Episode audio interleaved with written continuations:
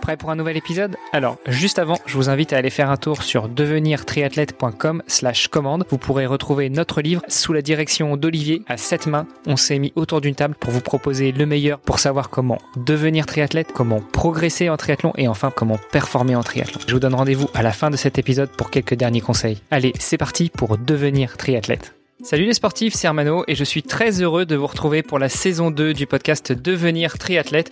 Pour co-animer cet épisode, eh bien Olivier De Scooter, le fondateur de la marque Oana, est toujours à mes côtés et le sera toujours sur ce podcast. Salut Olivier. Salut Armano, ça fait un an et euh, on garde toujours la patate.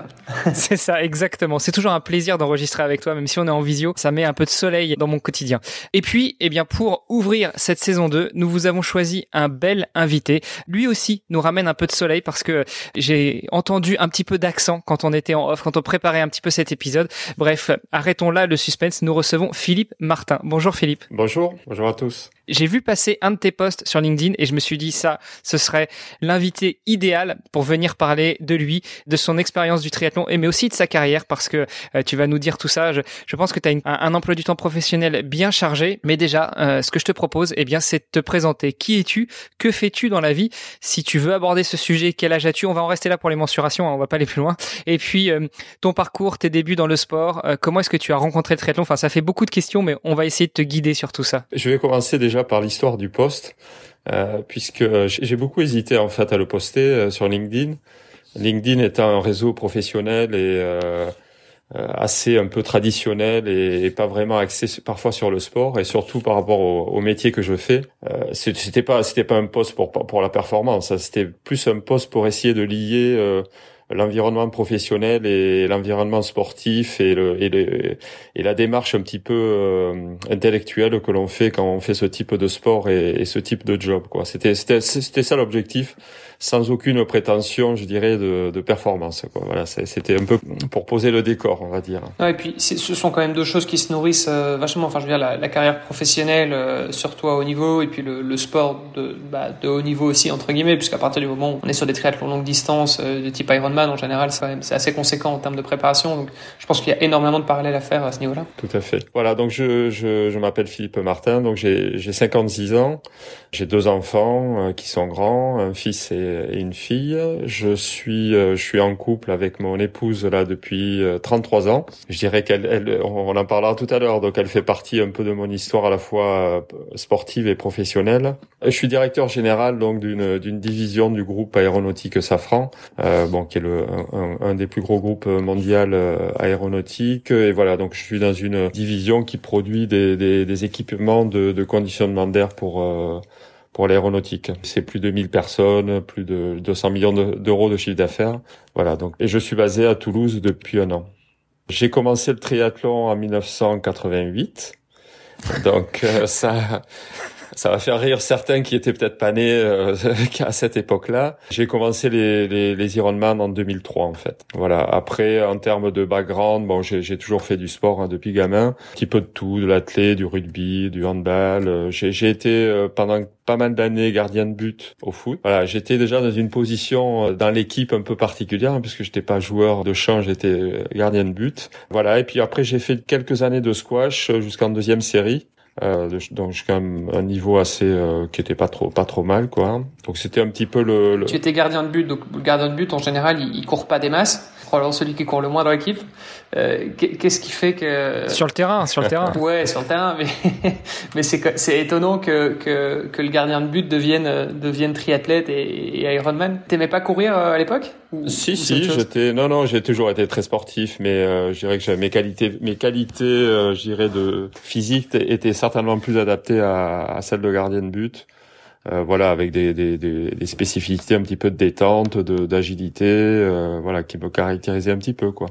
Mais euh, non, non, j'ai toujours, j'ai toujours couru, j'ai toujours été, euh, voilà, très très sportif j'ai regardé alors pourquoi je suis venu au triathlon en fait. Euh, alors je suis bon, je suis un peu de la vieille génération, on va dire, hein, enfin de, du début du triathlon. Hein. Je suis tombé un jour sur une euh, une vidéo de d'Hawaï en fait où on voit euh, donc une, une fameuse triathlète hein, qui était l'épouse de, de Mark Allen euh, qui finit à quatre pattes en fait le, le triathlon d'Hawaï et qui finit en fait qui était qui est en tête et qui finit seconde. Et qui s'est fait doubler à quelques mètres de l'arrivée. et donc je me suis dit, ça c'est un truc incroyable. Je connaissais pas du tout le triathlon, je faisais pas de vélo, je nageais pas, enfin c'était euh, et je me suis dit euh, voilà, c'était un petit peu au fond de ma tête et je me suis dit euh, un jour il faudra que je le fasse. Et j'ai fait mon premier triathlon en 1988 en fait à et c'était à Toulouse. un voisin m'avait prêté son vélo, j'avais un casque à boudin donc c'était vraiment le voilà première course, je, je crois que je, je dois sortir avant dernier de l'eau. Euh, voilà, bon, comme j'étais quand même, euh, je courais pas mal, bon, j'avais pas mal remonté, mais c'était voilà, c'était le mon premier triathlon. En 89, j'ai fait le, le prom, donc à l'époque ça s'appelait des promotions. C'est un petit peu les découvertes, je crois, aujourd'hui. Euh, c'était les championnats de France, je crois, de distance olympique à Toulouse.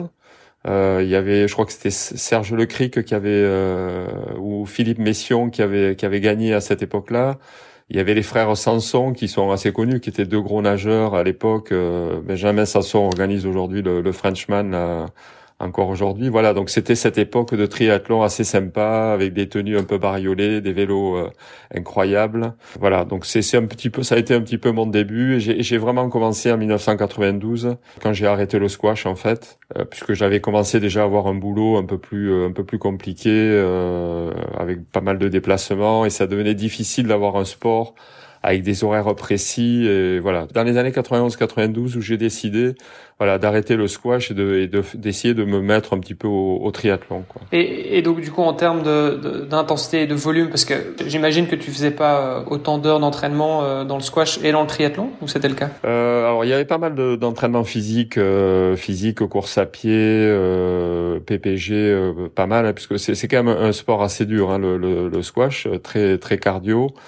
Euh, donc ça demandait quand même un entraînement assez poussé physique.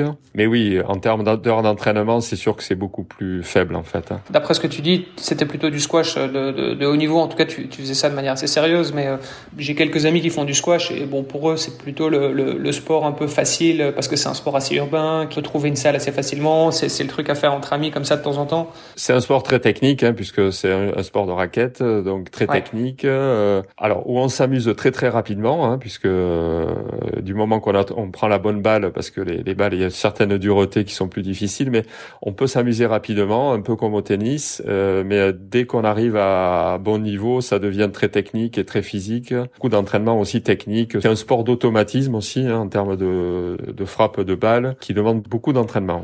Par rapport à tes débuts justement, euh, bon Olivier, toi tu connais pas, t'étais pas encore né. moi, moi je commençais à peine à découvrir ce que c'était que le sport. Hein. J'avais 8 ans en 80 88. Euh, malgré tout, ça reste euh, la belle époque. Comment est-ce qu'on vivait le triathlon à cette époque-là? Parce que je sais pas si tu connais le site euh, Triclair mhm. qui propose quelques vidéos en replay, pour ainsi dire, et, et on voit bien que les, les, premiers triathlons, surtout en France, 87, 88, 89, 89 d'ailleurs, quand il y avait les championnats du monde à, Avignon, c'était un autre monde, d'autres matériels, d'autres techniques. Est-ce que les, les entraînements c'était aussi poussé que ce qu'on peut faire maintenant? Je pense qu'il y a plus d'homogénéité maintenant, hein. c'est-à-dire qu'à la fois les, les, les amateurs on voit que tout le monde aujourd'hui a du, a du bon matériel. Euh, les parcs à vélo sont quand même assez, euh, bon, globalement à 80% avec du, du, bon matériel. À l'époque, c'était très disparate. Hein, en fait, il y avait, il y avait le haut niveau avec vraiment, alors beaucoup de d'expérimentation. il y avait des, des, euh, on voyait les, les, athlètes de haut niveau qui, qui faisaient, voilà, il y avait beaucoup d'expérimentation de, de matériel. On voyait des trucs un petit peu nouveaux, des guidons assez particuliers. Et après, il y avait 80% des gens, c'était bon, des vélos, des vélos de course.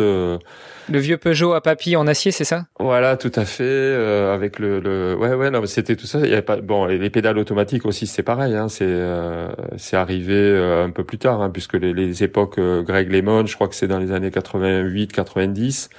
Mais c'était quand même le début du, du matériel, c'est-à-dire on, on, sentait que le triathlon était quand même un peu précurseur, alors que ça soit pour les tenues, hein, puisqu'il y avait des tenues improbables, des trucs un peu bariolés, euh, euh, avec des, on, courait tous en, en slip et en, en cinglé euh, hyper court. Hein. Euh, mais il y avait quand même ce, ce côté fun, ce côté, euh, c'est un truc que j'aimais bien en fait. On a un petit peu perdu ça puisque ça s'est assez professionnalisé, mais il y avait un côté fun un côté un petit peu aventure, euh, un petit peu exploit. Enfin voilà, c'était c'était des une ambiance un peu particulière hein, qu'on retrouvait dans les dans les parcs à vélo qu'on retrouve un petit peu moins aujourd'hui. Hein, c'est vrai, ça c'est un peu plus professionnalisé. Et puis en termes d'entraînement, oui, c'est clair que c'était pas personnellement, hein, même si je suis je suis pas un sportif de haut niveau. Hein, il y a, je suis loin de là. Mais euh, les méthodes d'entraînement ont énormément évolué. Hein, et même moi personnellement, j'ai beaucoup évolué. Euh, j'étais toujours à fond toute l'année, hein. c'est-à-dire que j'étais champion du monde d'entraînement et puis j'arrivais sur les courses, bien sûr, j'étais toujours euh, crevé, j'avais toujours des grosses défaillances euh, et je pense que les techniques de d'entraînement ont énormément évolué, quoi. Et je crois que plus je vieillis, moins je m'entraîne en fait et mes performances en fait ne diminuent pas vraiment quoi. Donc c'est c'est vraiment un, un changement d'approche assez fort hein, de, d'entraînement quoi. Ça c'est super intéressant ce que ce que tu nous dis là et d'ailleurs on pourra certainement y revenir un petit peu plus tard dans dans la conduite de cet épisode. Donc tu nous as dit 56 ans, euh, directeur général d'une division de, de, chez Safran. Pas mal de boulot quand même.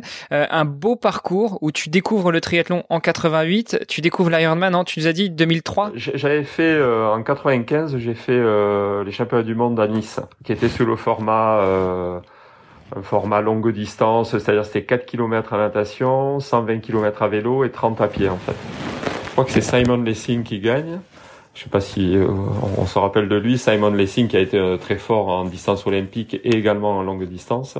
Un petit peu moins à Hawaï puisqu'il a il a pas très bien réussi. Et je crois le deuxième est, est Van Lierde qui a été deux fois deux fois vainqueur à Hawaï euh, il y a quelques années quoi. Et donc c'était voilà, j'avais fait en 95 le, c'était ma première course longue distance, je dirais à Nice. Voilà, après j'ai eu une petite coupure là, enfin une coupure, je de, de course puisque j'ai j'ai dû j'ai changé de job, je, suis parti euh, du côté de Tours et euh, je voyageais énormément euh, à travers le monde et j'ai un peu lâché la compétition. Je m'entraînais toujours, hein, mais voilà. Donc j'ai repris vraiment sérieusement en 2003 avec l'Ironman de Zurich en fait. J'ai commencé vraiment à me, à me, focaliser sur ce type de, de distance. Euh, c'était justement ma question, c'était qu'est-ce qu'on fait entre 88 et 95 où on monte progressivement en distance, 95 euh, format LD français, donc pas forcément plus dur que l'Ironman, mais mais en tout cas euh, c'était c'était sur les terres de l'Ironman de Nice actuel. Puis après quelques années de pause, avant de se lancer dans le bain de l'Ironman, qu'est-ce qui s'est passé dans ta tête de, de sportif? Est-ce que c'était programmé? Est-ce que c'était subi? Tu l'as dit entre 95 et 2003, t'as pas mal bougé, t'as changé de boulot, donc c'était un petit peu plus compliqué à gérer. Vers quoi tu t'entraînais en fait? Tu nous as dit que tu maintenais l'entraînement, mais est-ce que tu avais en ligne de mire un jour d'aller sur la distance Ironman? Tout en restant humble, j'ai des qualités physiques, je pense, d'endurance assez euh, assez importantes avec une euh, beaucoup de récupération parce que bon, on, en parlera un peu plus tard, mais il m'est arrivé de pouvoir faire quatre Ironman euh, dans l'année, quoi, hein, et avec des performances qui à la limite qui s'améliorent au fil de de l'année en fait. Donc euh, c'est la surcompensation ça. on va dire ça. Donc voilà, donc j'avais des qualités d'endurance et j'aime je et c'est vrai que j'aimais bien le, les efforts longs et c'est vrai que quand on coupe la compétition, on a tendance à, à s'entraîner finalement plus long et moins intensément. Donc euh, voilà, donc j'étais parti sur, euh, sur, cette approche là un petit peu et je pense que les, les efforts courts étaient peut-être un peu moins bien faits pour moi. J'étais pas nageur à l'origine hein, puisque j'ai commencé à nager en même temps que j'ai fait du triathlon. Alors ça, pour les pour les jeunes, c'est incroyable parce qu'aujourd'hui, les la nouvelle génération sont des triathlètes. C'est pas des nageurs, c'est pas des cyclistes, c'est pas des coureurs. Les nouvelles générations sont des triathlètes. Quoi. Donc c'est c'est vraiment la grosse différence, je pense, de des années actuelles et des années il y a enfin, il y a 20, 30 ans où on n'était pas triathlète en fait. Oui, on était plutôt spécialisé dans un sport et puis après on, voilà. on dérivait vers le triathlon. Donc moi j'étais plutôt voilà, moi j'étais plutôt coureur à pied. Après c'est vrai que j'ai énormément progressé à vélo et la natation a toujours été un petit peu difficile et sur des courtes distances c'est c'est un petit peu irrémédiable. Euh, voilà, pas mal de cyclos dans les années 2000, 99, 2000, 2001. J'ai fait des, des belles places dans des dans des cyclos comme l'Ariégeoise et des choses comme ça. Donc je me suis dit bon voilà, c'est un sport qui me va bien. Et finalement, la natation, même si j'ai progressé, alors je suis pas, je suis pas un gros nageur, mais voilà, je, rapidement, dans les années 2002-2003, je pouvais nager 3 km 8 à peu près en 1h6, 1h7. Donc, euh, ce qui me permettait de, après, voilà, de pouvoir euh, finalement euh, faire une course pleine sur sur Ironman, quoi.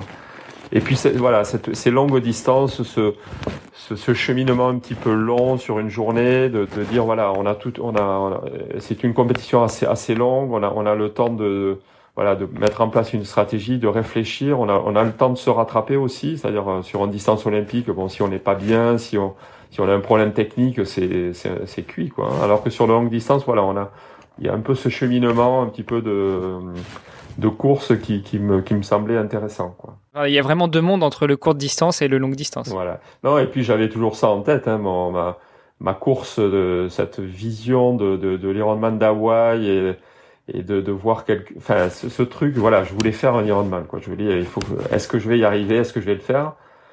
Bon, et je vous cache pas qu'en 2003 déjà, j'avais un petit peu un coin dans ma tête d'aller visiter Hawaï quand même. Hein. Je me disais bon, un jour ou l'autre, quand même, il va falloir que j'y aille. Hein. Donc, euh, c'est, ça a été quand même un gros déclencheur. Hein. Tu avais dans un coin de ta tête euh, monté sur la distance Ironman, et puis euh, un petit peu plus loin, mais quand même au fond du cerveau, te dire va falloir que j'aille voir les plages hawaïennes. Ouais, c'était quand même un truc que j'avais envie de faire, hein, parce que bon, après, enfin depuis les années 90, hein, je regardais, enfin j'étais comme tout le monde, hein, scotché au mois d'octobre à regarder les lives, quoi. Et j'achetais bon triathlète.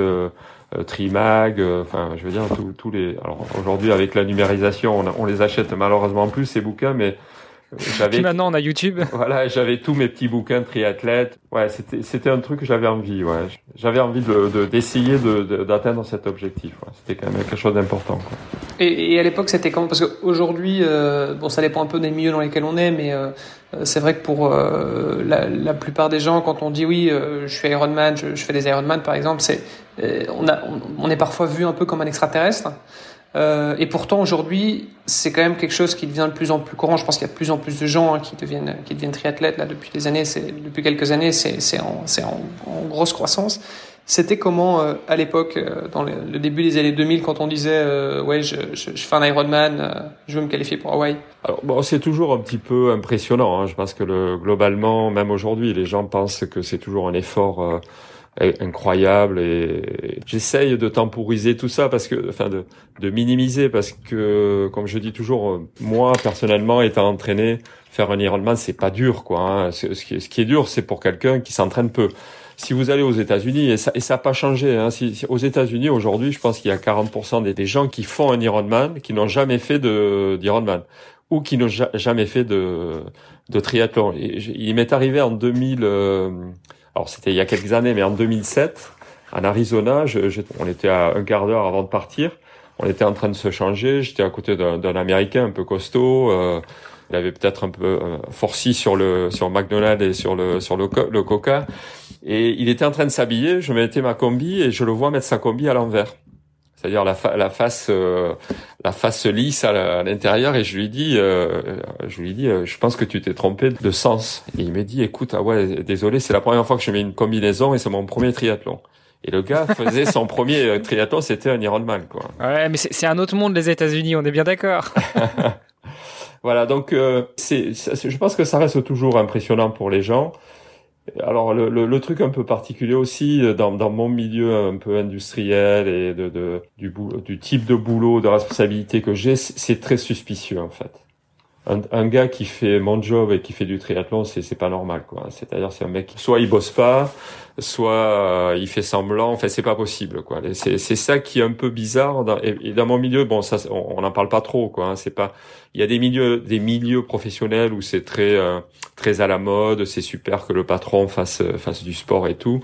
Moi, je suis dans un milieu un peu un peu ringard, on va dire, hein, le milieu industriel et où et parfois c'est un peu suspicieux quoi les gens trouvent bizarre qu'on puisse faire un Ironman en, en, bossant 12 ou 13 heures par jour, quoi. Et encore plus quand on fait 4 par an. Alors là, on doit vraiment te prendre pour quelqu'un qui, qui bosse pas tant que ça. En fait, on a tendance à pas en parler, en fait dans son milieu professionnel. Alors le problème maintenant avec les réseaux sociaux, c'est difficile d'être un peu transparent, quoi. Donc les choses se, se savent, mais j'ai essayé de pas en parler beaucoup en fait hein, dans, dans, mon milieu professionnel. Bah tu sais que là c'est raté. Là maintenant tu passes euh, sur les ondes internationales, tout le monde va le savoir. Oui, oui. Bon. Après j'ai une réputation aussi qui me suit maintenant même dans le groupe Safran. Hein. Je dirais que c'est su, c'est connu. Bon voilà. Je, voulais revenir aussi avec toi sur bah, les moments forts justement de ta vie de triathlète. Peut-être qu'on va pouvoir passer en revue nombreuses courses et je garde encore un petit peu secret euh, le nombre d'Ironman que tu as déjà terminé.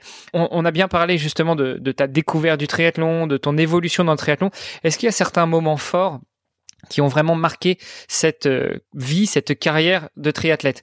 À commencer par euh, le, franchissement des étapes, tu nous l'as dit, du long en 95, euh, de l'Ironman en 2003. Est-ce qu'il y a eu des, étapes vraiment marquantes? Est-ce qu'il y a eu des, faits qui, te reviennent encore fortement en tête quand on parle de, ton passé de triathlète? Bon, c'est ça fait 2003, donc ça fait quand même, quand même 18 ans que je fais des Ironman, mais en fait, je m'aperçois que chaque année, il y a un truc, euh, un truc euh, qui, qui me fait avancer, quoi. Alors, j'ai 56 ans, je sais pas jusqu'où ça va me faire aller, mais euh, il y a chaque année quelque chose qui me fait avancer. C'est ça qui est super. Hein. Quand on commence les Ironman, on a quand même des courses en tête. C'est-à-dire, il y a des trucs un peu à l'époque. Alors, c'est un petit peu moins. Il y avait Zofingen pour les, les, les duathlons. Il y avait Lanzarote qui était une course un peu mythique, en brun, des trucs comme ça, quoi. Alors bien sûr, j'ai commencé par ça quoi. Donc en 2004, quand j'ai fait Zurich en 2003, en 2004, j'ai fait j'ai fait Lanzarote. Donc euh, super souvenir, euh, bon une île fantastique. Euh, alors je l'ai fait sept fois depuis hein, Lanzarote. J'en parlerai parce que Lanzarote c'est à la fois une course bon qui m'a fait un peu découvrir le vrai triathlon, hein, c'est-à-dire Zurich étant une course un peu germanique avec une certaine organisation. Lanzarote, c'est vraiment l'essence un peu du triathlon et même aujourd'hui, on retrouve encore le début du triathlon. Ça reste, c'est pas la grosse, la grosse batterie allemande, euh, américaine avec le gros show. Ça reste un truc encore un peu intimiste, intéressant, quoi. Une course dure où finalement les meilleurs triathlètes viennent sur, parfois pas à Lanzarote pour éviter de, de subir une course dure. Alors donc voilà, Lanzarote était quand même un truc sympa. Et j'ai eu des super souvenirs, comme j'ai eu des très mauvais souvenirs que, que je pourrais partager euh, un peu plus tard. Donc Lanzarote, voilà 2004, et la même année j'ai fait Embrun. Donc euh, je me suis dit allez, je fais Lanzarote, j'ai fait une belle une belle course, et l'année la même année j'ai fait Embrun qui était pareil une course fantastique, euh, les chaises en plastique, le, le, parc à vélo un peu euh, un peu rustique. Et voilà, j'ai terminé 75e à l'époque à Embrun, donc qui est pas exceptionnel, mais qui, qui, voilà, qui était quand même voilà un très bon souvenir. Je me rappelle être arrivé avec mes deux gamins dans les mains. Euh, ils avaient des stickers partout, allez papa. Euh, sur le, c'était à l'époque où on pouvait arriver encore avec les gamins dans les mains euh, aux arrivées, donc ça c'était c'était très sympa. Voilà, donc une belle place à, à Embrun. Et là, je me dis... attends, on, le rappelle, euh, Embrun déjà c'est pas c'est distance Ironman, mais c'est pas le label Ironman. Et c'est le 15 août, ça c'est une date immuable. Voilà. Euh, Lanzarote, c'était quand? C'était plutôt, hein, c'est au mois d'avril, non? C'est au mois de mai. C'est en principe c'est vers le 20 mai, c'est le week-end. De, alors je sais plus de l'Ascension. C'est c'est toujours vers le 20-23 mai quoi, depuis des années. Alors cette année ça a été le 3 juillet, mais en principe c'est au mois de au mois de mai, ouais, tout à hmm. fait. Ouais.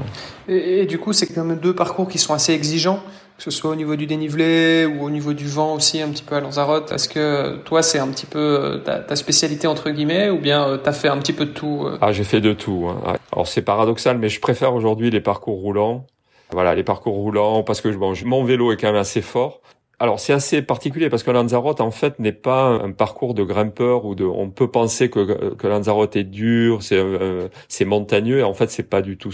C'est c'est vraiment un parcours de rouleur quoi. Il y a des gars qui ont gagné Lanzarote. Il y a un Estonien assez fameux là qui organise aujourd'hui les rendements d'Estonie. Euh, Enlar euh, Johansson là qui a gagné, qui fait 1m90 à l'époque et qui faisait peut-être 85 ou 90 kilos quoi. Donc c'est un parcours de rouleur quoi. C'est un parcours dur de rouleur, beaucoup de vent. Voilà, mais c'est euh, alors qu'Embrun, bon, Embrun est beaucoup plus spécifique et beaucoup plus montagneux. C'est un parcours de montagne. Voilà, j'aime bien les courses roulantes aussi, hein, où je me fais, je me fais plaisir, quoi. Deuxième année d'expérience sur Ironman, t'en enchaînes deux à trois mois de d'écart. Qu'est-ce que tu ressors déjà de ce, ce, premier doublé après une première expérience? Bon, c'est toujours les mêmes euh, les mêmes choses, hein, c'est-à-dire euh, la fin des courses, à l'arrivée de dire non, plus jamais ça, c'est terminé, Philippe. Ça, ça dure six secondes en général? Ouais. Alors ça dépend des courses, mais euh, je dirais que bon voilà, c'est toujours dire non, c'est trop dur, c'est c'est vraiment très très difficile. En général, c'est avant la ligne d'arrivée ça. ouais. Et après, on commence à dire ouais, mais finalement, qu'est-ce que j'ai pas bien fait? Qu'est-ce que j'ai loupé, qu'est-ce que j'ai pas bien fait, qu'est-ce qui, qu'est-ce qui m'a manqué, est-ce que j'ai bien bu, est-ce que j'ai bien mangé, est-ce que j'ai fait ceci, est-ce que j'ai fait cela?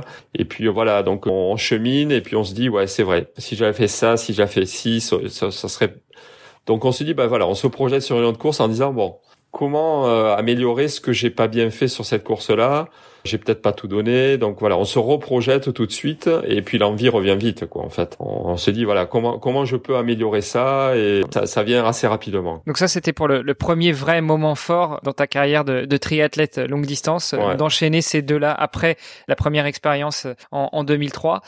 T'as d'autres moments forts qui te reviennent comme ça, alors pas forcément sur distance Ironman, mais vraiment de, de des moments forts dans ton expérience, dans ta vie de triathlète. On peut en parler. Hein. J'ai eu, euh, par exemple, un, gros accident à Lanzarote, quoi, qui, qui m'a énormément marqué, qui a marqué mon épouse aussi, hein, puisque depuis ce temps-là, euh, elle a du mal à me suivre sur les courses, puisque euh, elle était sur le bord du parcours, elle a vu une ambulance passer avec mon vélo accroché derrière, donc ça, ça l'a un peu traumatisé. Donc j'ai eu une grosse chute en fait dans la descente du Mirador del Rio, là, qui est la pratiquement dernière montée à Lanzarote et j'ai chuté dans une dans, la descente.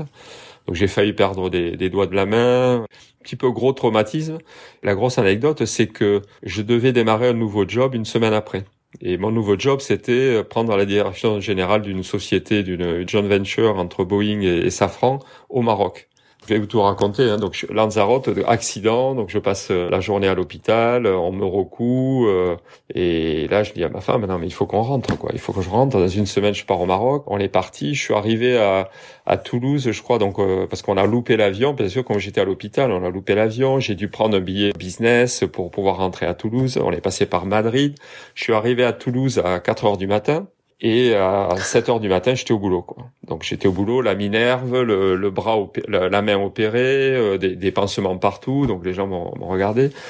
Je suis là quand même passé, aller voir mon médecin qui m'a dit bon mais Philippe il faut il faut te faire opérer de la main si tu vas perdre tes doigts il y a, y a un souci ils t'ont mal recousu donc j'ai passé la nuit à l'hôpital le lendemain matin je suis reparti à midi je suis sorti de l'hôpital pour aller bosser et le lundi suivant j'étais à Casablanca devant donc ma nouvelle ma nouvelle boîte euh, voilà, donc avec le bras en écharpe, la Minerve, euh, voilà. Donc c'est un souvenir qui, qui, qui restera puisque donc hyper condensé en dix jours. Voilà, j'ai fait mon Ironman que j'ai pas terminé. J'ai terminé à l'hôpital. J'ai failli perdre mes doigts et je me retrouve à Casablanca, euh, voilà, tout seul euh, dans ma chambre d'hôtel, euh, à démarrer mon job de directeur général d'une boîte de 700 personnes. Quoi, c'était c'était assez. Du coup, toi qui voulais rester discret vis-à-vis du triathlon, ça t'est raté. Ouais, alors j'ai pas dit qu'est-ce qui m'était arrivé, mais voilà, c'était assez assez étonnant de, de voir leur DG arriver avec ils, ont dû se dire, ils nous ont envoyé un, un, bras, un bras cassé, euh, voilà.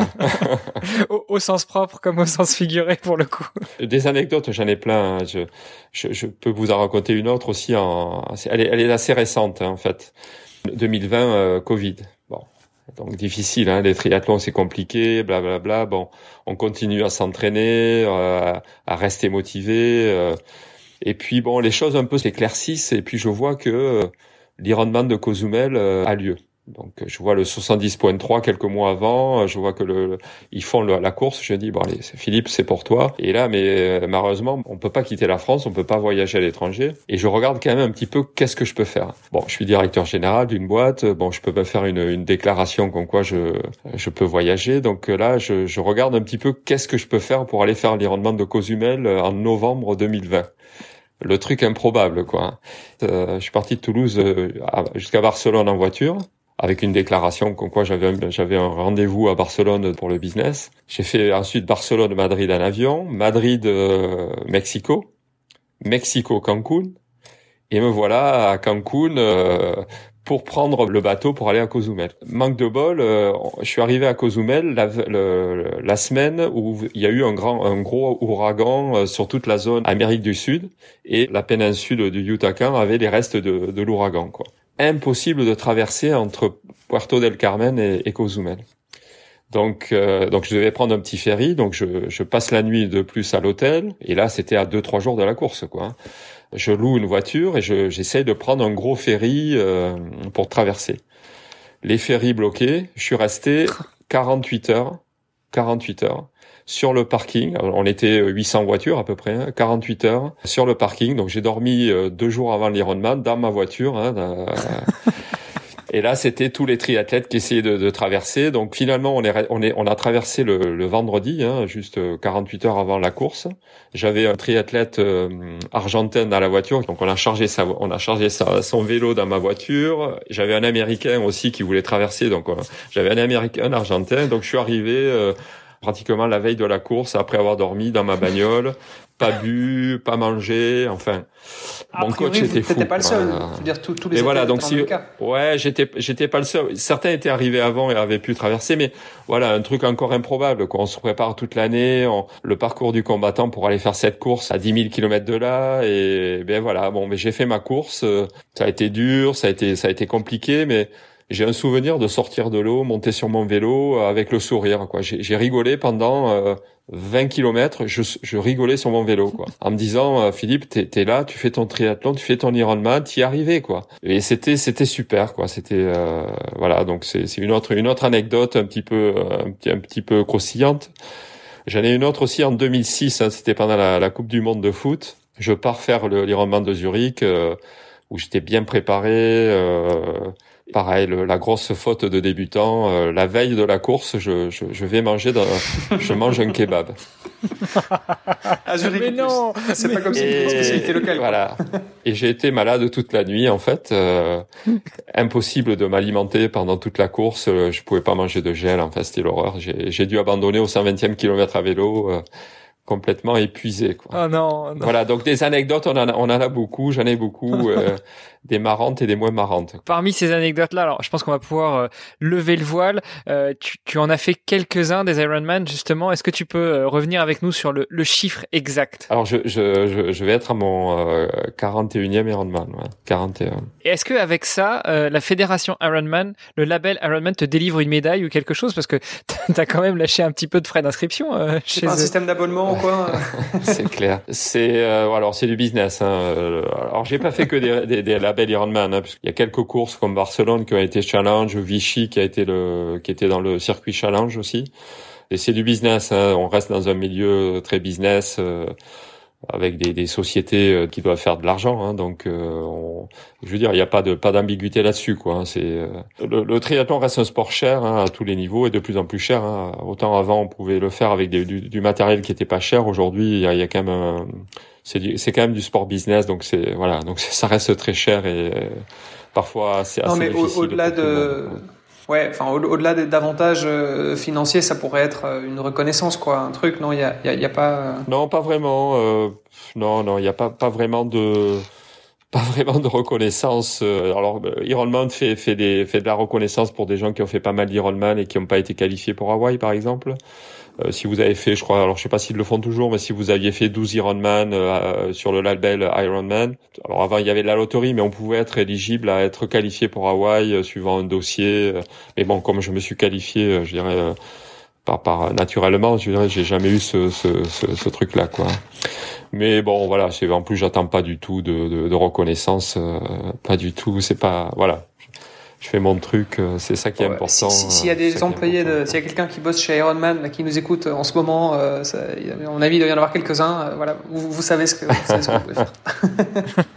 euh, justement, tu l'as glissé comme ça, tout doucement. Euh, tu t'es qualifié naturellement par le jeu des slots. Est-ce qu'on peut revenir justement sur ta ou tes qualif pour Hawaï. Quand est-ce que c'était Dans quelles conditions Et qu'est-ce que tu en as ressorti? Alors j'ai raté, en fait j'ai raté ma qualif, en, c'était en 2005 ou 2006 à Florianopolis.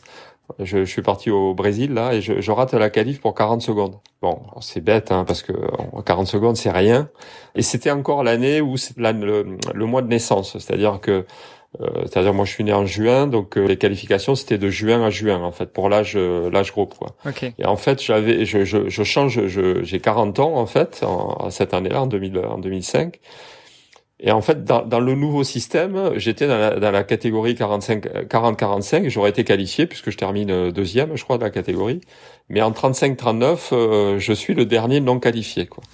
Et au roll down, euh, il y a zéro zéro roll down, donc euh, voilà, donc euh, je, je, repars avec mes 40 secondes. mais je sais que c'est possible, c'est-à-dire je, je, je sais que j'ai voilà, il me manque pas grand-chose. Et donc en 2007, je pars je pars en famille. Là, on, a des amis qui habitent à, Houston. On va y passer dix jours. Je laisse ma famille à Houston je, je prends mon petit vélo et je pars à, à Phoenix, en Arizona en me disant voilà c'est l'année c'était vraiment l'objectif de, de, me qualifier à, en Arizona. Je fais pour moi une course exceptionnelle. Je termine 90e hein, je crois qu'on est 2000 2300 je crois là, au départ. Je termine 90e et je termine 11e de, de ma catégorie, qui était dans une catégorie assez difficile puisque c'est 40-44 ans, c'est là où on est, on a vraiment les pas mal de, de, de gars qui, qui performent. Euh, donc je fais une très belle course et, je me qualifie quoi. Donc euh, alors je me qualifie au, au roll down puisqu'il y avait 10 places et je termine 11e. Donc je suis le premier sur la liste et il y aura eu qu'un un seul roll down. T'as eu du bol sur ce coup-là.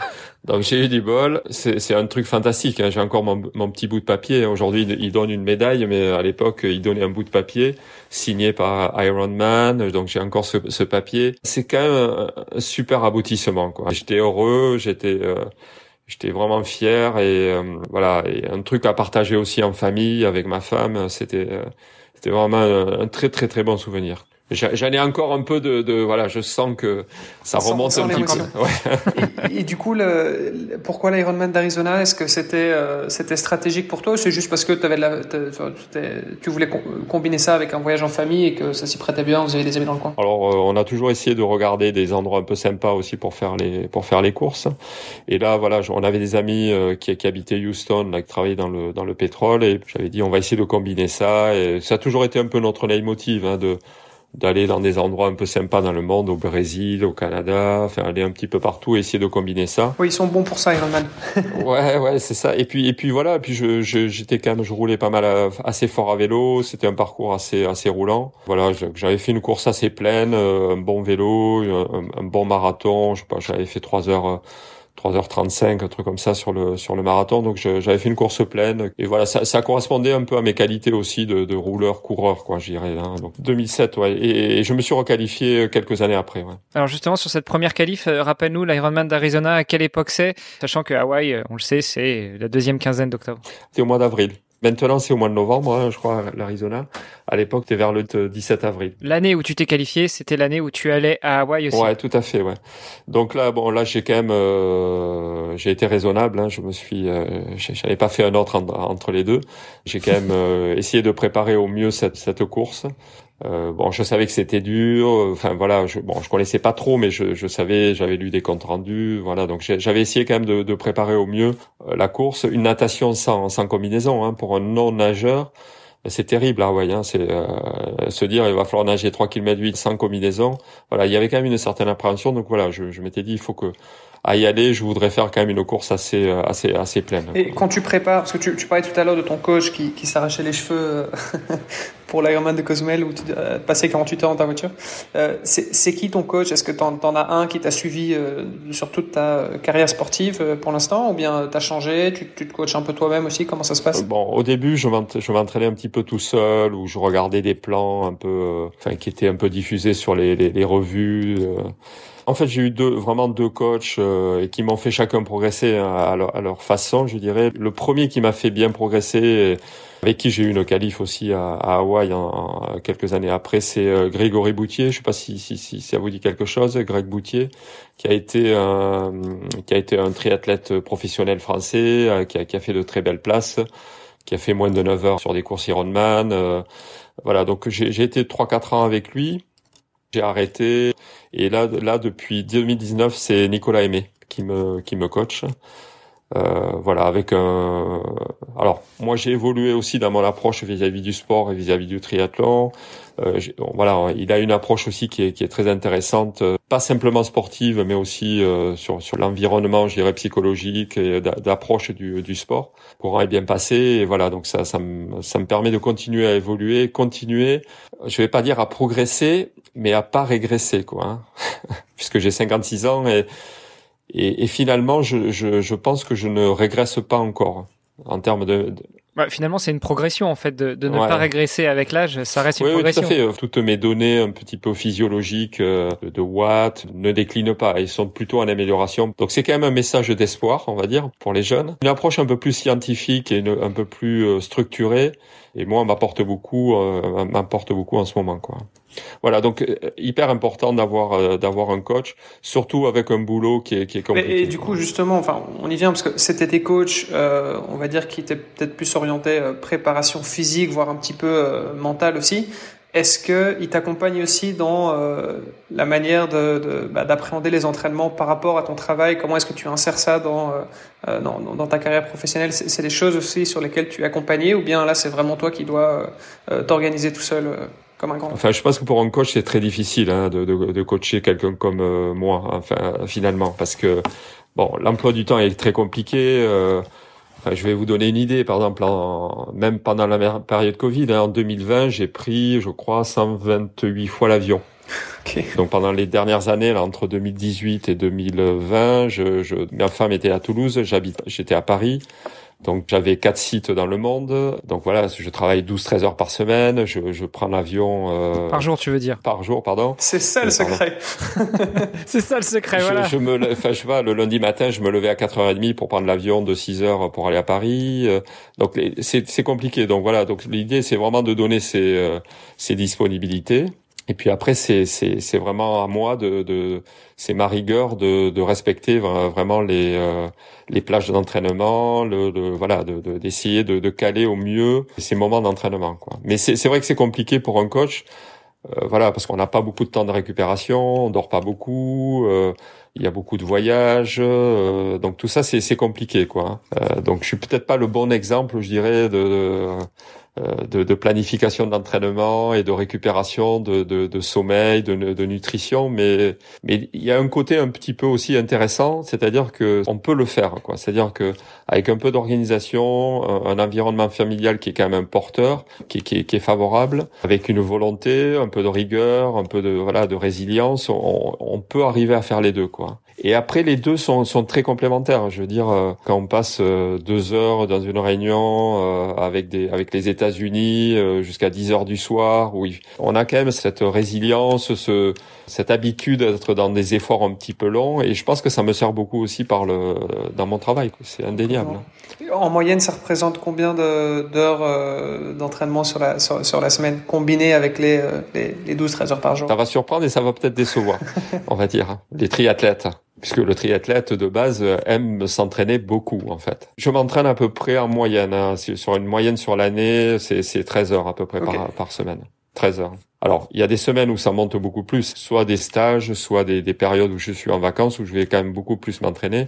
Je peux faire des semaines à 25 heures, par exemple, hein, quand je suis en vacances. Mais après, c'est en moyenne, c'est 13 heures par semaine et une grosse partie très concentrée sur le week-end, euh, puisque c'est là où je peux m'entraîner un peu plus. C'est-à-dire, je ne peux pas faire de vélo le soir, c'est impossible. Alors, mon, mon coach m'a presque fait aimer le, le home trainer. Hein, en même temps, 2020, t'avais pas trop trop le choix, même non, si t'avais beaucoup pris l'avion? Voilà, donc on a essayé de, de, de caler quand même depuis quelques temps des, des, séances un peu qualitatives sur le sur le home trainer et ça m'a fait pas mal de bien en fait de, depuis depuis un an et demi deux ans quoi. Euh, ça ça me permet un peu de rattraper le, le manque que j'ai de charge en fait. Hein. Donc je suis quand même un peu limité par le par la charge d'entraînement. Euh, c'est ça qui m'embête un peu, que ça soit même musculairement, c'est-à-dire qu'il y a, il y a des séances que d'endurance ou de que je peux pas faire parce que j'ai pas le temps. Donc ça peut me limiter musculairement sur sur par exemple sur le marathon où je, je peux être limité par ça. Quoi. Ouais, en même temps, 13 euh, heures en moyenne par semaine pour un triathlète amateur, euh, c'est déjà c'est déjà pas mal. Hein. Et puis surtout, tu as, 30 ans d'expérience derrière. Oui, oui, mais ça, ça va vite. Hein, les, les, les, sorties vélo, bon, dès qu'on fait des sorties vélo un peu longues sur du, bon, il faut quand même rouler un petit peu. L'entraînement sur longue distance, c'est quand même euh, c'est beaucoup d'endurance fondamentale. Hein. Enfin, on parle de, de Z2 ou de, de, de, faible cadence. Donc, on est on est souvent en fait, c'est beaucoup de d'entraînement à basse intensité, hein, à contrario sur du sur du déo où on est un, peu plus sur des intensités fortes. Une grosse partie de l'entraînement est quand même sur des intensités euh, relativement faibles, voire très faibles, quoi mais ça prend du temps, quoi. C'est ça qui est, euh, qui est, qui est, qui est important. Quoi. Ce qui est intéressant, c'est cette approche de l'entraînement et le, le fait de, de pouvoir continuer à s'améliorer malgré l'âge, quoi. Hein. Je, je, j'ai, j'ai fait mes meilleurs temps, par exemple, vélo, euh, j'ai, j'ai fait 4h54, par exemple, sur, euh, sur, sur 180 km à 48 ans, quoi. J'ai fait moins de 10 heures à, à 40, à 48, 49 ans alors que je l'avais jamais fait avant. Donc, on peut continuer à progresser, quoi, tout en se spécialisant un peu plus dans cet entraînement. Là-dedans, euh, j'imagine, il faut que tu fasses des sacrifices aussi. Ça fait partie un peu de la vie du triathlète, surtout du triathlète amateur qui, en plus de ça, est euh, DG euh, et a un emploi du temps comme le tien. C'est quoi les sacrifices que tu fais? Il n'y a aucun sacrifice. Si, si, si je faisais des sacrifices, j'arrêterais le triathlon. Non, c'est difficile. difficile. On peut pas parler de, de sacrifice. Euh, ça serait difficile. Ça veut dire, euh, je, je, vais parler un petit peu, euh, un peu, un peu plus intimement, mais dire que j'aurais fait des sacrifices, ça veut dire que j'aurais sacrifié ma vie de famille, j'aurais sacrifié mes enfants, j'aurais sacrifié la vie avec ma femme. Donc c'est, pas, c'est pas du tout ça. Par contre J'optimise au maximum mon temps, c'est-à-dire que je regarde pas la télé, je lis les news euh, bah, dans l'avion, dans, enfin, c'est vraiment une question d'optimisation et j'essaye au maximum de pas effectivement avoir une obligation de, de sacrifice. Et je crois que ça c'est très important euh, pour pouvoir euh, être voilà bien dans ses baskets tout le temps et que ce soit au boulot et c'est vrai que c'est très difficile parce que ça demande beaucoup de contraintes de temps, d'organisation. Comme je dis souvent à mon coach quand j'arrêterai le triathlon, il y a un truc qui, qui, qui s'arrêtera, c'est le cette sensation de d'être minuté. Par rapport à quelqu'un qui a peut-être un job un peu plus tranquille ou un peu qui travaille un peu moins, c'est-à-dire quand je me si je me lève à 5 heures du matin pour faire une séance de course à pied, je sais que euh, il faut que je me lève à 5 heures, que je, à 5h10 euh, je parte courir. J'arrive à 6 heures, à 6 heures je sais que voilà, je vais déjeuner, que à 7h30 j'ai une réunion qui va commencer. Je sais que tout est timé, quoi. Hein. Et le soir, c'est pareil. Donc, euh, c'est pas du sacrifice. Hein. Je pense que c'est une question d'organisation il faut un support familial qui est super important aussi, quoi. Ça, c'est primordial. Ça, c'est sûr. Le, le, le, support familial, ça, c'est quelque chose qui est indispensable. Bon, du coup, effectivement, je pense que ça dépend un petit peu où est-ce qu'on met le, le, curseur quand on parle de sacrifice, mais euh, au final, tu, je pense que tu l'as dit aussi tout à l'heure, c'est euh, c'est pas l'idéal en termes de récupération, donc tu sacrifies peut-être un petit peu de temps de récupération.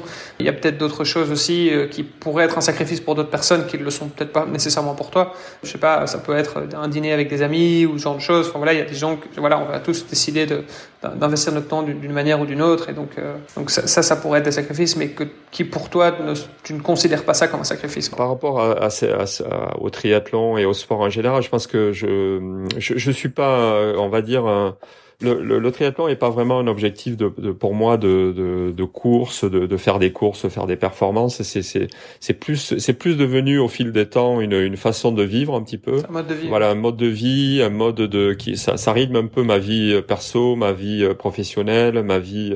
Voilà, donc ça c'est devenu une routine un peu euh, qui, qui, qui est nécessaire à, à mon équilibre. Et est-ce qu'au bureau, quand euh, tu as une réunion avec euh, euh, l'équipe de Washington, tu leur dis non, je suis désolé, je peux pas, j'ai piscine ce soir, ou, ou au contraire, là, tu, tu vas essayer de, de l'autre balancer? Non, alors par, par, contre, je, je veux dire, toute la rigueur que je me donne, elle se retranscrit au travail. Hein. C'est-à-dire que je demande à, mes équipes une réunion qui dure une heure, elle dure une heure, quoi. Hein. Si, si elle dure pas une heure trente, quoi. Donc euh, voilà, cette rigueur et cette organisation, euh, je, demande aussi, euh, voilà, alors c'est un peu difficile parfois aux collaborateurs de, de suivre le, ce rythme-là, mais voilà, c'est aussi ce qu'on s'oblige un petit peu dans le sport on, on, applique quand même certaines choses aussi dans le dans le dans le travail quoi ça c'est ça c'est important quoi. Et inversement on revient sur ce qu'on disait tout à l'heure. en termes de préparation aussi hein, c'est exactement la même la même approche quand tu as justement euh, cet agenda qui est minuté euh, je sais pas le matin tu vas t'entraîner puis il y a le petit déj puis il y a la réunion qui démarre etc c'est vraiment à la minute près. Est-ce que il y a un peu un sentiment de, de, stress, de bon, il faut que je me dépêche, je suis un peu à la bourre, tout ça, ou alors c'est vraiment devenu un automatisme et euh, tu es hyper euh, relâché euh, et, et, très tranquille avec ça Alors il faut créer ces automatismes en fait. Hein. Il faut essayer de s'enlever des contraintes un peu matérielles, c'est-à-dire par des routines un peu habituelles, c'est-à-dire on, on, on, met en place des routines un peu habituelles qui nous permet de nous faciliter de faire la séance ou de, de préparer la séance. C'est-à-dire que euh, effectivement, si tous les jours, je, il faut, je dis attention, il faut que je mette ma combi parce que je vais aller nager en lac euh, tel jour. Et donc je sais que j'ai toujours dans ma voiture euh, un sac avec des running, j'ai un sac avec mes équipements piscine. Voilà, donc c'est aussi la cette routine et cette préparation peut me permettre d'enlever cette contrainte un peu d'y penser tout le temps, quoi. Donc voilà, par certains petits automatismes qui permettent de faciliter aussi la, la pratique ça c'est ça c'est important quoi. Et le, bon vieux tuyau des, des, affaires de sport qui sont prêtes à la veille au soir pour que le matin tu te lèves, tu sautes dedans et tu te poses pas la question j'y vais, j'y vais pas, il fait beau, il fait pas beau. Ça fait partie de la routine. tout à fait. Hein, c'est comme euh, voilà, c'est comme se lever très tôt le matin pour euh, pour aller courir. Il faut pas se poser la question si j'y vais, si j'y vais pas quoi. Donc euh, c'est le, le, réveil sonne, on y va quoi. C'est c'est et après c'est vrai que le plaisir le plaisir de de la du post séance d'arriver au travail en forme, très détendu, euh, avec un esprit très ouvert et le, très aiguisé en termes en termes physiques et en termes psychologiques, c'est mhm. super quoi. Je non après je dis il y a des il faut qu'on arrive aussi alors c'est des choses qu'on je pense qu'on fait petit à petit avec l'expérience c'est-à-dire je dors pas beaucoup, je peux arriver à dormir 5-6 heures par jour euh, sans aucun problème, avec une bonne récupération, et je peux m'endormir dans un avion pendant 10 minutes euh, tout de suite, qui me permet de récupérer aussi beaucoup plus vite. Quoi. Et c'est avoir ces petits moments aussi. Alors ça demande aussi un peu d'entraînement, mais de pouvoir s'endormir très rapidement sur des périodes très très courtes et qui permettent de, de, de bien récupérer. Quoi. Mm-hmm. Par rapport à ce que tu disais tout à l'heure, tu arrives avec un esprit euh, libre, enfin ouvert, aiguisé euh, au moment de commencer ta journée parce que bah, tu as été courir justement euh, à l'aube. Je pense qu'on est tous d'accord qu'il y a ça, ça, crée énormément de bienfaits euh, dans la, dans la vie pro. Est-ce que c'est quelque chose que tu recommandes à certains de tes collaborateurs, par exemple, ou bien au contraire, tu dis, bah non, moi, je, je préfère faire les entre les deux, j'essaie d'être plutôt euh, euh, discret à ce niveau-là Alors, c'est, c'est là où, c'est, c'est, pour revenir un petit peu à, à ma, ma, réflexion sur poster ou pas poster mon, mon petit mot sur, sur, LinkedIn.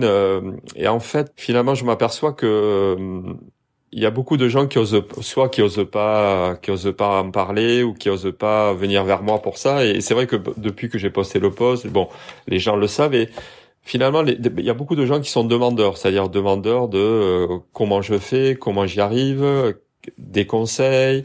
Et c'est super quoi hein, euh, alors j'aimerais pousser, et je pousse hein, bien sûr euh, tout le monde à faire du sport. On n'est pas là, tout, le monde peut pas faire du sport avec cette cette même fréquence, c'est sûr. Mais je pense que c'est important, quoi. Hein, et euh, c'est des choses que que j'essaie de parler à mes collaborateurs, j'essaie de mettre, voilà, de, c'est des choses sur lesquelles oui, oui, il y a des, c'est important. Et, et, les gens sont de plus en plus ouverts à cette à cette discussion. Et si je peux apporter, voilà, dans des aides, de donner des motivations, c'est c'est important. Ouais, je crois que ça fait partie aussi de mon job quoi. Et j'aimerais le faire plus quoi.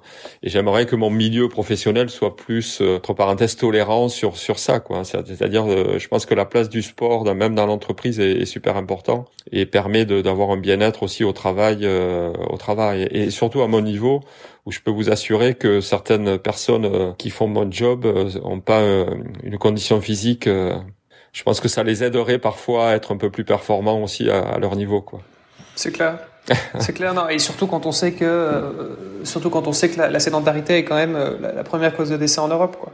Donc, ouais, tout à fait. C'est un enjeu euh, au niveau sociétal et, et, au niveau professionnel aussi, évidemment. Non, et puis bon, j'ai fait pas mal de, j'ai fait pas mal de pays, hein, puisque j'ai pas été, j'ai travaillé pas mal d'années à l'étranger, au Maroc, à Londres, dans différents pays. Et je pense que voilà, toutes les places, tous les endroits au monde sont bons pour le sport.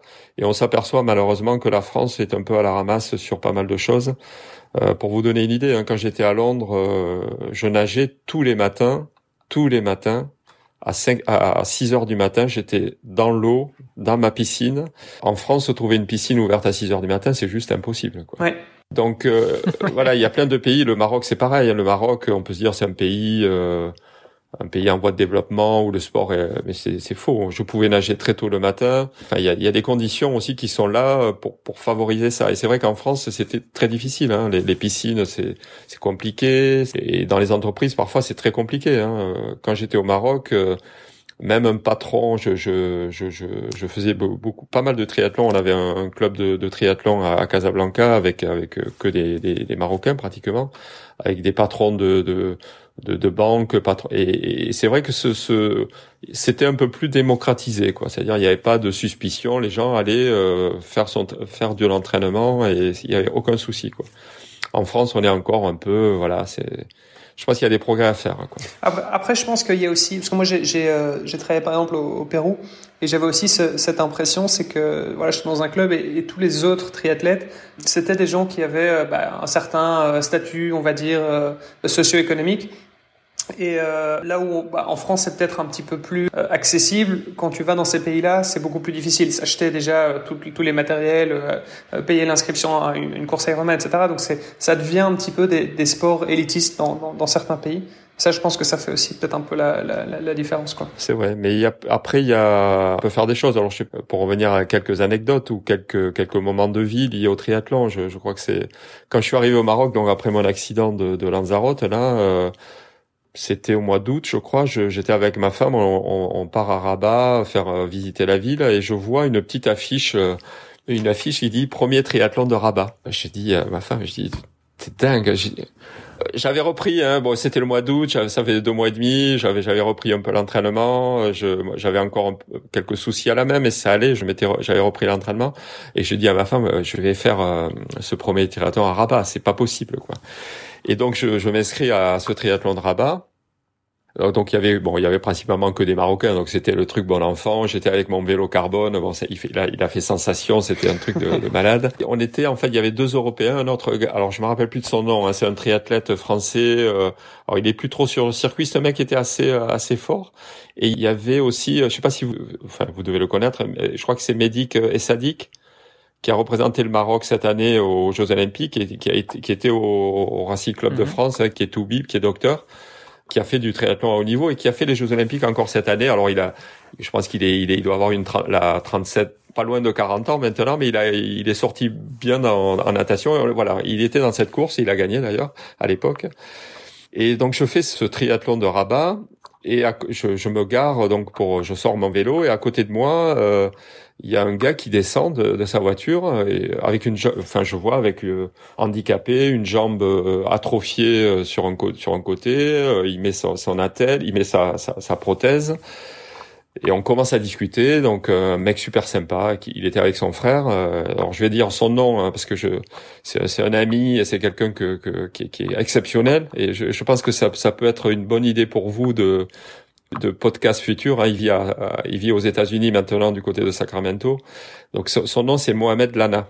Donc il a, il a été troisième aux Jeux Olympiques euh, paratriathlon, euh, pas ce Jeux Olympiques là, euh, celui avant à Rio. Il a, il a été troisième hein, paralympique. Euh. et ce gars, donc je le vois et on commence à discuter. Il me dit, bah ouais, je suis voilà, je c'est mon premier triathlon.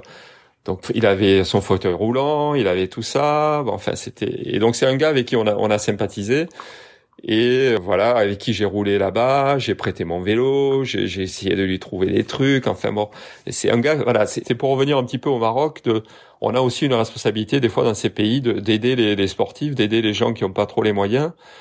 Et c'est un gars qui a fait des choses exceptionnelles. Enfin, moi, à côté, j'irais un petit homme. Et c'est un gars, par exemple, qui a fait euh, le, l'Ironman de Zurich en 12 heures, 12 euh, heures et quelques. Hein. Donc il a fait le vélo normalement et il a fait le marathon avec des béquilles.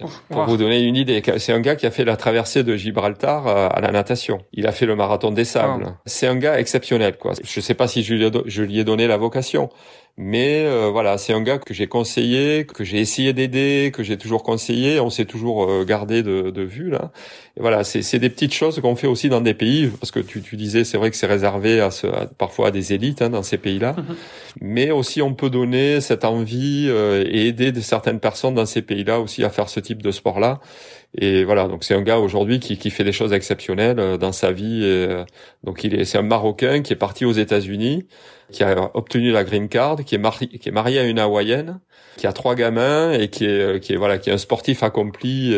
C'est vraiment super. Quoi. je suis fier de l'avoir euh, un petit peu aidé à faire ça. Quoi. Oh, c'est une très belle histoire. Euh, c'est assez sympa. Puis bah, on, garde, on garde le nom. Ouais, Mohamed Dana, je pense que c'est très sympa. C'est un gars très, très très sympa qui peut qui qui donnera et qui peut donner beaucoup d'humilité, une, une, dimension humaine assez assez forte quoi dans notre sport. C'est vrai que c'est intéressant et bon d'ailleurs c'est je pense que c'est un bon sujet aussi peut-être pour, euh, pour pour clôturer tout doucement l'épisode. Tu parles d'humilité, c'est vrai que c'est quelque chose qui est quand même très important, je pense, quand on est, bah, quand on est dans le triathlon, parce que c'est vrai qu'on peut avoir tendance parfois euh, à se dire, bah voilà, j'atteins un, un, niveau de condition en fait dans plusieurs sports et je parviens à combiner ça avec ma carrière professionnelle de haut niveau, etc. Donc bah, voilà, on est vu un petit peu comme euh, des, euh, des surhommes entre guillemets. Et donc comment garder finalement cette humilité? Enfin, On a l'impression que tu es quelqu'un de tout à fait normal, tu, je veux dire, père de famille, qui est tout qui est très humble. Et donc, est-ce que c'est quelque chose euh, que tu travailles euh, particulièrement Ça fait partie de ta personnalité Tu toujours été comme ça On va philosopher un petit peu, mais je, pense que c'est toute une histoire un petit peu de vie, quoi. Hein. C'est-à-dire, euh, alors, personne n'est pareil, mais je veux dire, la, la vie finalement un tout. Hein. C'est elle s'appuie sur une famille, sur des origines, sur euh, une vie professionnelle. Donc tout ça, c'est très lié en fait. Hein. Voilà. Donc et, et, tout tout est complémentaire en fait. Hein. C'est-à-dire quand on prend des décisions personnelles, elles se retranscrivent sur euh, sa vie professionnelle, sur euh, sur pas mal de choses. Donc euh, voilà, c'est un tout. Euh, oui, il faut rester humble parce que c'est important. Et je pense que le quand on fait du sport, alors difficile ou enfin des, des choses difficiles, il faut faut garder toujours en tête sa, sa, performance propre. Et quand je dis performance, c'est-à-dire c'est pas la meilleure performance, c'est la performance pour soi. C'est-à-dire euh, c'était un peu le, le, ce que je voulais dire dans le post de, de, de sur LinkedIn je, je voulais pas mettre en avant ma performance sportive, c'est-à-dire, je veux dire, j'ai pas terminé premier, j'ai accompli une course pleine qui m'a permis de d'apprécier euh, tout le cheminement que j'avais mis en place pour faire cette course, de prendre le plaisir, voilà, et d'apprécier ce moment-là, quoi. Et voilà, c'est ça qui est important. Donc, euh, il faut pas non plus, voilà, se dire euh, performer, c'est pas performer, être le meilleur de quelque chose, c'est de vraiment d'arriver à faire ce qu'on a on a prévu de faire mais à son niveau, quoi. Et voilà, dans mon métier, c'est pareil. Je serai jamais président de, de Safran. Je suis pas polytechnicien. Je suis pas voilà. Donc, euh, je sais très bien qu'il y a des choses qui, qui n'arriveront pas, mais on peut se fixer un objectif. Si on met tout en œuvre pour pour l'atteindre et de, de, voilà de tout en restant aussi euh, humble euh, et même quand on est directeur général d'une société, je veux dire, on, on travaille avec beaucoup de gens. Il faut embarquer tout le monde. Si on n'a pas un peu d'humilité, un peu de d'empathie avec les avec les gens, voilà, et essayer de fixer les objectifs, mais qui soient assez smart, mhm. on n'y arrive pas, quoi. Donc tout ça, c'est important. Alors, en, guise de conclusion, je voulais revenir sur une, une chose que tu as dit tout à l'heure. Tu as dit que quand on parlait d'organisation de vie, pour toi, quand tu arrêteras le triathlon, t'auras plus l'impression d'être chronométré. Est-ce que ça veut dire que tu envisages d'arrêter le triathlon avant d'arrêter ta carrière professionnelle? Alors 56 ans, euh, bon, malgré les débats actuels en France, euh, t'es es quand même beaucoup plus près de la retraite que qu'un début de carrière. T'envisages d'arrêter le tri avant le, le, boulot du coup? Alors, Le triathlon, j'ai dû l'arrêter à peu près 41 fois. oui, au moment où tu passes la ligne de, voilà, de l'Ironman. Bah, 39 parce que t'as pas fini Lanzarote. donc je l'ai arrêté plein de fois en fait. Hein, et, mais ça, ça, va faire rire pas mal de gens qui me connaissent puisque j'ai souvent écrit que, que c'était mon dernier, que j'arrêtais, que ça suffisait, que je pouvais pas faire tout ce que je, je devais. Enfin, c'est que ça devenait trop, trop, trop, trop compliqué. Bon, j'avoue que c'est difficile, quoi. Même mon épouse hein, voudrait que j'arrête et voudrait que je que je que je mette un peu pédale douce là-dessus. Je crois que c'est un truc que j'ai en moi, quoi. C'est c'est un truc euh, que j'ai envie, que voilà, que j'ai j'ai besoin, j'ai j'ai envie. Euh, bon, je sais pas, j'ai comme je dis à mon coach Nick, hein, j'aimerais bien gagner à Hawaï un jour. Donc euh, ça, ça sera en 65 ans, ça sera en 70 ans, ça sera, je sais pas, mais il faut que j'y arrive quoi. Donc euh, on va on va tout faire pour. Alors je suis en plus dans une catégorie d'âge qui est hyper compétitive. Si vous regardez la catégorie 55-59 aujourd'hui, vous pouvez regarder, il y a il y a, il y a de sacrés clients. Comme je disais à mon coach, euh, je crois que c'est il y a une course alors je crois que c'est Nice cette année hein, Nice, l'Ironman de Nice. Le premier 55-59 fait un meilleur temps que le 50-54 et fait meilleur, meilleur temps que le 45-49. Ouais, mais le, problème, c'est que ta catégorie d'âge, quand elle va changer, celle des autres aussi va changer. Donc en fait, tu es dans la mauvaise génération. Voilà, je suis tout à fait. Non, non, il y a c'est C'est une génération qui est très très forte, hein, en fait. Il y, a, il y a quelques gars très très forts, quoi. Non, mais pour... Donc ça va se jouer à longévité, quoi. C'est celui qui va rester le plus longtemps. Voilà, tout à fait. Non, non, mais pour, pour sérieusement. Euh, si s'il m'arrive pas de pépin physique, hein, je veux dire, on est on n'est pas on n'est jamais à l'abri de rien, mais euh, ouais, c'est c'est c'est un truc qui est en moi et que que j'ai envie de continuer. Ouais, tant que pour pour terminer peut-être parce que j'en ai pas parlé. Euh, depuis 2020, on devait faire l'ironman de Lanzarote avec mon fils, qui est aussi euh, qui est bon, qui a, qui a des qualités, je dirais. Euh, dix fois supérieures aux miennes et euh, naturellement qui est un, un gamin très très fort voilà, c'était notre objectif de faire euh, Lanzarote en 2020. On n'a pas pu le faire. Cette année, bon, ça a été encore repoussé. Euh, il n'a pas pu venir au mois de juillet. Mais voilà, donc on, on, a prévu de faire Lanzarote en 2022 tous les deux, et, euh, avec l'espoir de d'être. alors je sais pas si ça a déjà été fait, d'être père et fils, de pouvoir se qualifier pour Hawaï euh, la même année sur la même. Écoute, c'est c'est le pire qu'on te souhaite. Hein. Franchement, ce serait un bel épilogue. Philippe, ce podcast s'appelle Devenir triathlète, et je voudrais inaugurer avec toi pour cette deuxième saison la question de fin euh, du podcast. Olivier euh, était pas encore au courant. Tu vois. Et si tu vois son visage, il a l'air un peu étonné. Euh, non, tout simplement, toi qui as de la bouteille pour ainsi dire dans le triathlon, quel est selon toi le meilleur conseil que tu puisses donner à quelqu'un qui veut devenir triathlète? Bon, j'ai pas réfléchi, hein, donc là tu me prends un peu de. ouais, moi aussi. Eh ben non, j'ai pris tout le monde de court là, c'était fait exprès. Alors, le triathlon est un sport qui est, qui est, qui est vraiment très bien équilibré, qui est un qui est un sport à la fois porté, à la fois voilà. Donc c'est une combinaison de de, de, de, trois sports qui sont musculairement très harmonieux, hein, c'est-à-dire un triathlète à, à, comparer à un coureur à pied ou un nageur, c'est un, un, sport très équilibré. Je pense que c'est un, sport très moderne, qui est très bien dans le moment, quoi, dans notre ère là des, des années 2020 euh, où il y a beaucoup de vélo, on fait beaucoup de vélo, où il y a du sport nature, euh, voilà. Donc c'est un sport qui est voilà qui est, qui est assez euh, qu'on peut faire partout. On peut même si le, le matériel coûte cher, je pense qu'on peut le faire d'une manière assez euh, assez simple aussi hein, également. On peut nager en lac, on peut courir en nature, on peut faire du vélo euh, différentes façons de vélo. Aujourd'hui, il y a beaucoup de types de triathlon. Il y a du, voilà, il y a, il y a pas que du triathlon. Il y a, il y a on peut faire euh, du X-trail. Il y a, il y a, il y a beaucoup de. Donc c'est, c'est un sport finalement assez complet, assez complet, et assez complet physiquement et qui peut, nous ouvrir sur beaucoup de choses, du vélo, du, du trail, du, beaucoup de sports, quoi. Voilà, donc c'est euh, et puis il faut, je pense, démocratiser le truc, quoi. Faire un triathlon, c'est pas beaucoup plus difficile qu'un marathon un marathon a été toujours beaucoup plus douloureux à récupérer qu'un triathlon. Donc il faut pas avoir peur. Marathon sec, effectivement, c'est plus difficile à récupérer. voilà, ouais, tout à fait. Donc voilà, donc je pense que c'est très fun. Euh, voilà, et puis c'est un sport complet. C'est voilà, c'est très très sympa et, et qu'on peut faire assez simplement en fait. Hein. Évidemment, on mettra tous les liens pour te contacter dans les notes de cet épisode, mais peut-être rapidement, le meilleur moyen pour rentrer en contact avec toi, euh, si on est euh, un employé de Safran, entre autres, euh, et qu'on souhaite poser une question à son DG pour savoir comment il a découvert le triathlon, comment est-ce qu'il a performé, comment est-ce qu'il évolue, pour en savoir un peu plus sur tout ce qu'on s'est raconté pendant cette heure ensemble, quel est le meilleur moyen Ouais, LinkedIn, je pense que c'est le meilleur moyen. Juste pour info, le dernier post, j'ai 53 000 vues quoi hein, sur LinkedIn, quoi, avec des, des gens, des, gens du, monde entier, avec des, des questions parfois un peu, un peu, un peu qui m'ont, des gens qui m'ont contacté personnellement sur des, sur des, voilà, des, des, des partages, des, euh, j'ai trouvé ça super sympa et euh, des jeunes triathlètes, des, des jeunes étudiants euh, chez Super Hero, des polytechniciens qui me disent euh, je suis étudiant en polytechnique, comment je fais pour euh, comment je peux faire pour faire euh, ce que vous faites au niveau du job et, et faire de l'Ironman. Et je trouve que ça moi c'est voilà, c'est super. Moi je trouve que c'est vraiment super. Et si je peux aider ou enfin donner quelques conseils ça, en toute humilité ça, ça, ça, ça, me fera plaisir génial. Ouais donc LinkedIn ouais il y a pas de souci hein. les gens peuvent me contacter super. Eh ben un grand merci Philippe. C'était passionnant. Merci. Merci à vous. Merci pour votre pour votre implication aussi dans le triathlon. Hein. Je pense que c'est important aussi que des, des, des personnes comme vous euh, euh fassent l'effort de, de, partager cette passion. Je crois que c'est important. Quoi. Eh ben écoute, c'est effectivement l'essence même de notre média. C'est comment devenir triathlète et comment démocratiser tout ça. Super. Merci beaucoup. Merci à vous. Merci à toi. Un grand merci Philippe. Passe une bonne journée. Ciao.